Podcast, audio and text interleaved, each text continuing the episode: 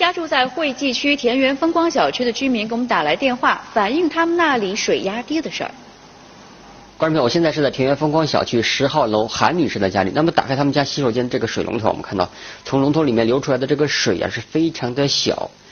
那么即使是这样的水，韩女士说也只是之前存留在这个水管里面的水，而在一两分钟之后，像这样的水也会消失。可以说因为水的问题啊，给他们的生活带来了极大的不便。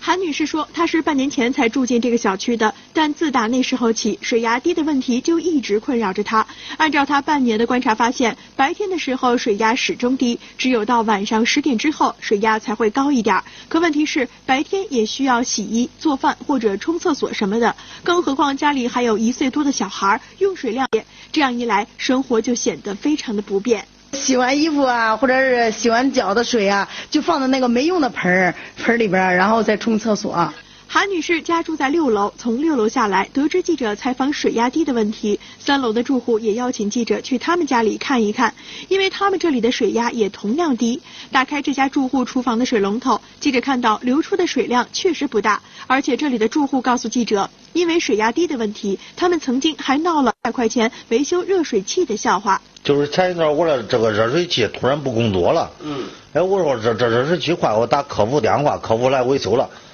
来维修花了五百多块，修了了，后来它又不管用了，谁知道我慢慢才知道这是怨水压的问题。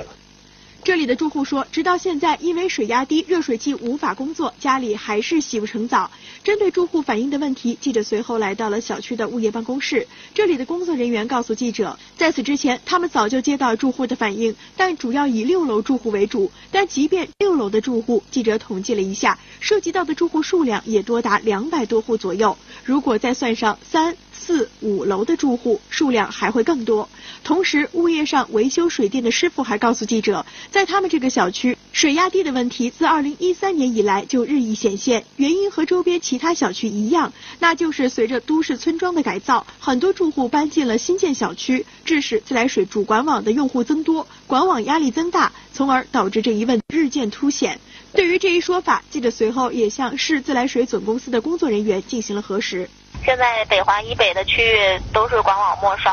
因为它那个主管网只有一根主管过去，但是北边现在用户激增，所以说这块暂时解决不了水压的问题。